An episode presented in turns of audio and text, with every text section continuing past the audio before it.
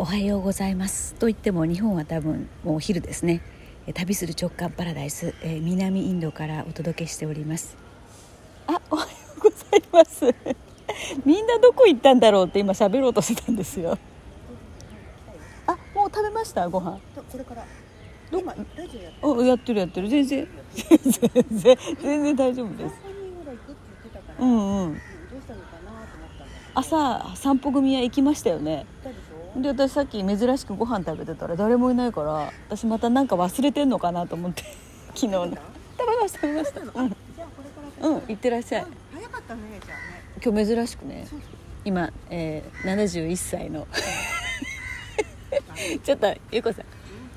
ちょっとちょっと出ませんかこちらに。はい。よかったよかった。いや今回ですね、うん。えー、と成田から一緒に一緒の初めましてなんですよ初めねまして。ゆうこさんで年齢を聞いて私びっくりしたんですけどちょっと私の口からはさっきポロッと言いましたけどもおいくつでしょうか？71歳。71歳。この声だけではさ分かんないと思うけど。うん？う ん老けたおばあちゃんよ。いやいやいやいよかったラジオで。や いや写真も出しますから。やだ。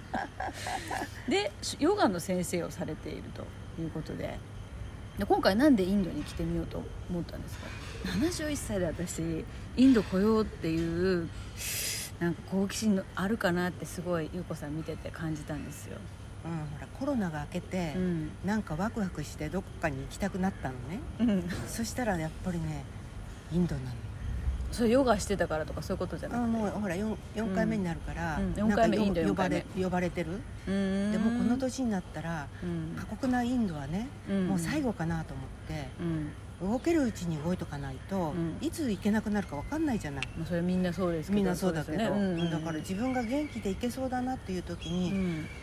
行動しないと、ん。後で後悔するからだから今回ね、うん。ポンと乗っかったすごいな。どうですか？もう明日あと1日ですよね。ね。うん本当になんか今までのインドに比べたらあまりにも豪華すぎて。確かに確かに。全然インドのまあイメージと違いました。あのなんていうかちょっと混沌としたね、うんうん。うんちょっと心配した緊張感を持って過ごす感じが、うん。ここのホテルの中は全然なくて、うん。食べ物も普通に食べちゃってるし、ね美味しいしね。美味しいしなんかねちょっと拍子抜け？うんうんうん今日ほらちょっと買い物に出るっていうから、うん。街中に行くっていうから、うん。そこでねスーパーに行くと楽しい。ああ地元のね。地元の生活感ね。食べ物とか食べ物とうんだからねちょっと今日は楽しみ、そうか。今日初めてその、まあ、ちょっと街に出るという感じですよね。うん。美香さんも来た。みんな帰ってきた。うん帰ってきた。そうか。今回のその全部で7人？うん。上本さんが後から合流したのも含めて。みんなあの50代？40代？50代であのねなんだっけ？えっ、と聖子ちゃんが一人聖子ちゃんが48って言ってた、ね、48か、まあ4840代後半から50代まあ60手前の人が多いんだけども、うん。やっぱみんなその私も含めてこれからどう生きようかなみたいな、そうちょうどどどうゆうこさんどうですか？今このお元気で、うん。なんか好きなことやってるうん。先輩たちのこう、何視点とか経験談がすごい役に立つんですよね、そうなんだ、うん、だそうですよそうですよ、あでも50代ってね、うんどうでした50代60代ってねう、ん、ものすごいねパワフルだった。好きなことやってた、あやっぱり。うん。その30代40代よりも。よりも。なんでですかね。なんかねしがらみが取れた？あやっぱり。家族とかね、うん。なんだろうねこうじゃなくちゃいけないっていうのが、うん。もうほらだんだんね、うん。もういいやなってくるから、うんうん。そのいなんか私もそれちょっと今52で、なんとなく軽くなってきてる感じはするんだけど何があるんですかねそこにそう。うんだから人によって違うんだろうけど、うん。なんだろうね自分がこうあるべきって思ってる人はそれにし縛られてるかもしれないけど、うんうんうん。うんまあ、ヨガに出会ったのもそうなんだけど、うんあの自分はもっと違うんじゃないかとか、本当の自分は何って思った時にもっと私はねうん。自由でいたいうんうんうん。私なの。うんうん。だから周りがね何々さんとこのね、うん。何奥さんはねいつもいないないわよとかね今日は洗濯物ないから どうしてるのとかね。いやいやそう思ってられるんじゃないかと思って自分を縛り付けてた。ああ実際はそんな風に言われたことはないけど、うんあでもそれあるあるかもしれないですよね。ねなんかねあの世間体でうんうんうん。こうあるべきみたいな、ん。奥さんはこうあるべきみたいなそういう価値観に縛られてた自分がうん。つく、うん、きつくなっちゃって、うん。もうどう思われてもいいからこれからは自分が好きなことをしよう。ああだ年取るとそれができる。やっぱそのどう思われてもいいやっていうその感じ、うん。確かにそれは50代になってうん。特に出てきた感じがするんですよね。うーんなんかきっかけってあったんですか？た年齢だけですか？年齢もそうだしあのほらやっぱり子育てとか親の介護とかうんうん。終わった時に、うん何すればいいの？ああそこあか何症候群？そうか、うん。その名前あるんですか、なんとか症候群って、じゃああれかやらなければいけないことが、まあ一通り大きいのが終わっててそれでどうしようっていうところが50代50代半ばね。が多いのかなと。でほらうん。閉経しちゃってうん。もう変な話ね。うん。閉経しちゃってもういろんなことがほらしがらみないじゃない楽じゃんあー体的にもね、うん確かに確かに。うそうそうそう。ーん。じゃあ楽になる？50代か。で60代は？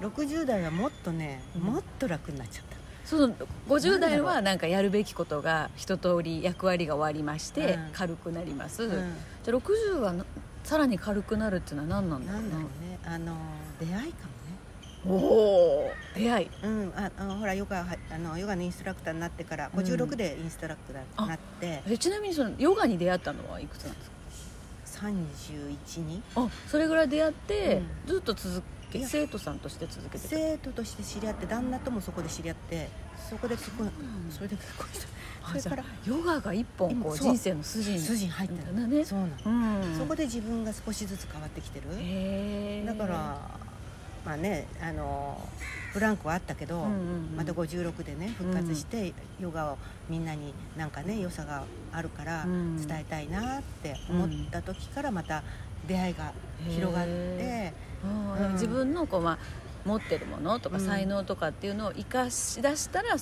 出会いが変わってきたっていう感じですか？じゃうん生かしたからかしら。ヨガの仲間と出会ったおかげで、うんうんうん。ヨガのメンバーが素晴らしい人たちがいっぱいいたので影響された？あそっか。じゃあやるべきことから一旦解放されて、うん。やりたいことにシフトしだしたら、うん。出会う人たちが変わったっていう感じ、うんで60代がさらもうに。もうあのみんな年下なのね、うん。私の場合はうん。みんな年下なんだけど、みんなパワフルだから、うん。あそこ行こうここ行こうって勉強しようあそこのワークショップがあるよとかあそこの,、はいはいはい。あのヨガフェスタがあるよとかね、うんうんうん。そういうのにね一緒になって動いてたからすごい楽しかった。60代の時こう年下って大体どのくらいの？大体、えー、一回り以下。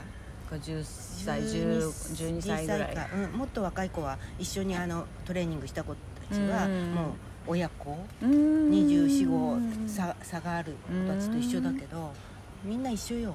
まあ確かに違和感ないですもんね、うん。よこさんと一緒に。ああもうあそう？うん。一緒なのよ、うん。別に年だからっていう感覚で喋らないから。ゆうこさんが思ってないからですよねそんなふうにだと思う、自分でね。うん自分うん。はそんな気持ちで喋ってないから、いやまあ明らかにこうやっぱヨガっていいんだなってゆうこさん見てて思いましたね、あ本当？ありがとう。だってちゃんとさされてるじゃないですか。そう言われるとダメな自分が分かってるから、うん。うん周りはそう。思われてると、うん。まあまあそれちょっとはみんなね。プレッシャーなんだよね。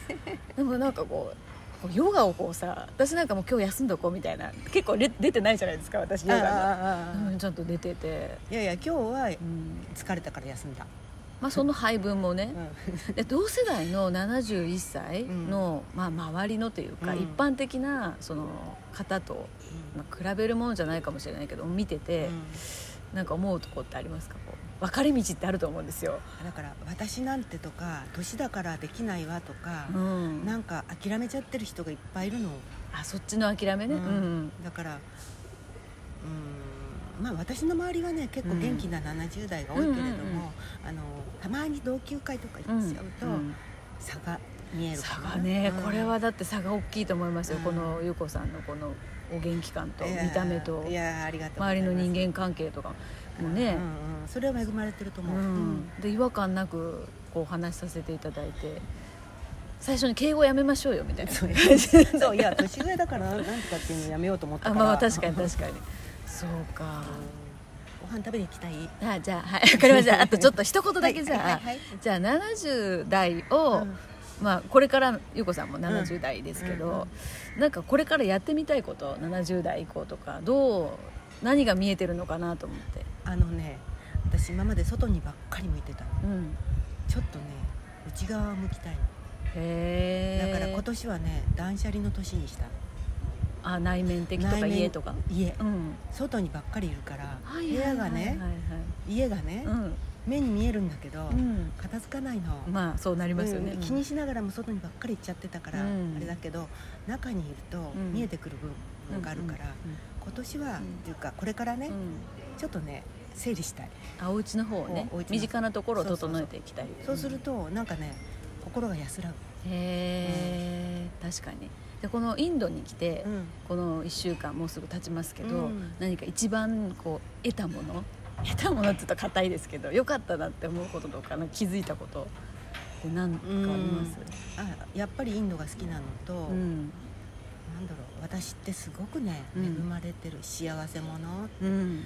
ねいろんな状況の中でも母もすごい高齢で、うん。いつ呼ばれるかわからない状態でも、うん。ちゃんとこの時間を作ってもらって、なるほど、来れたっていう、うんうん。その幸せ。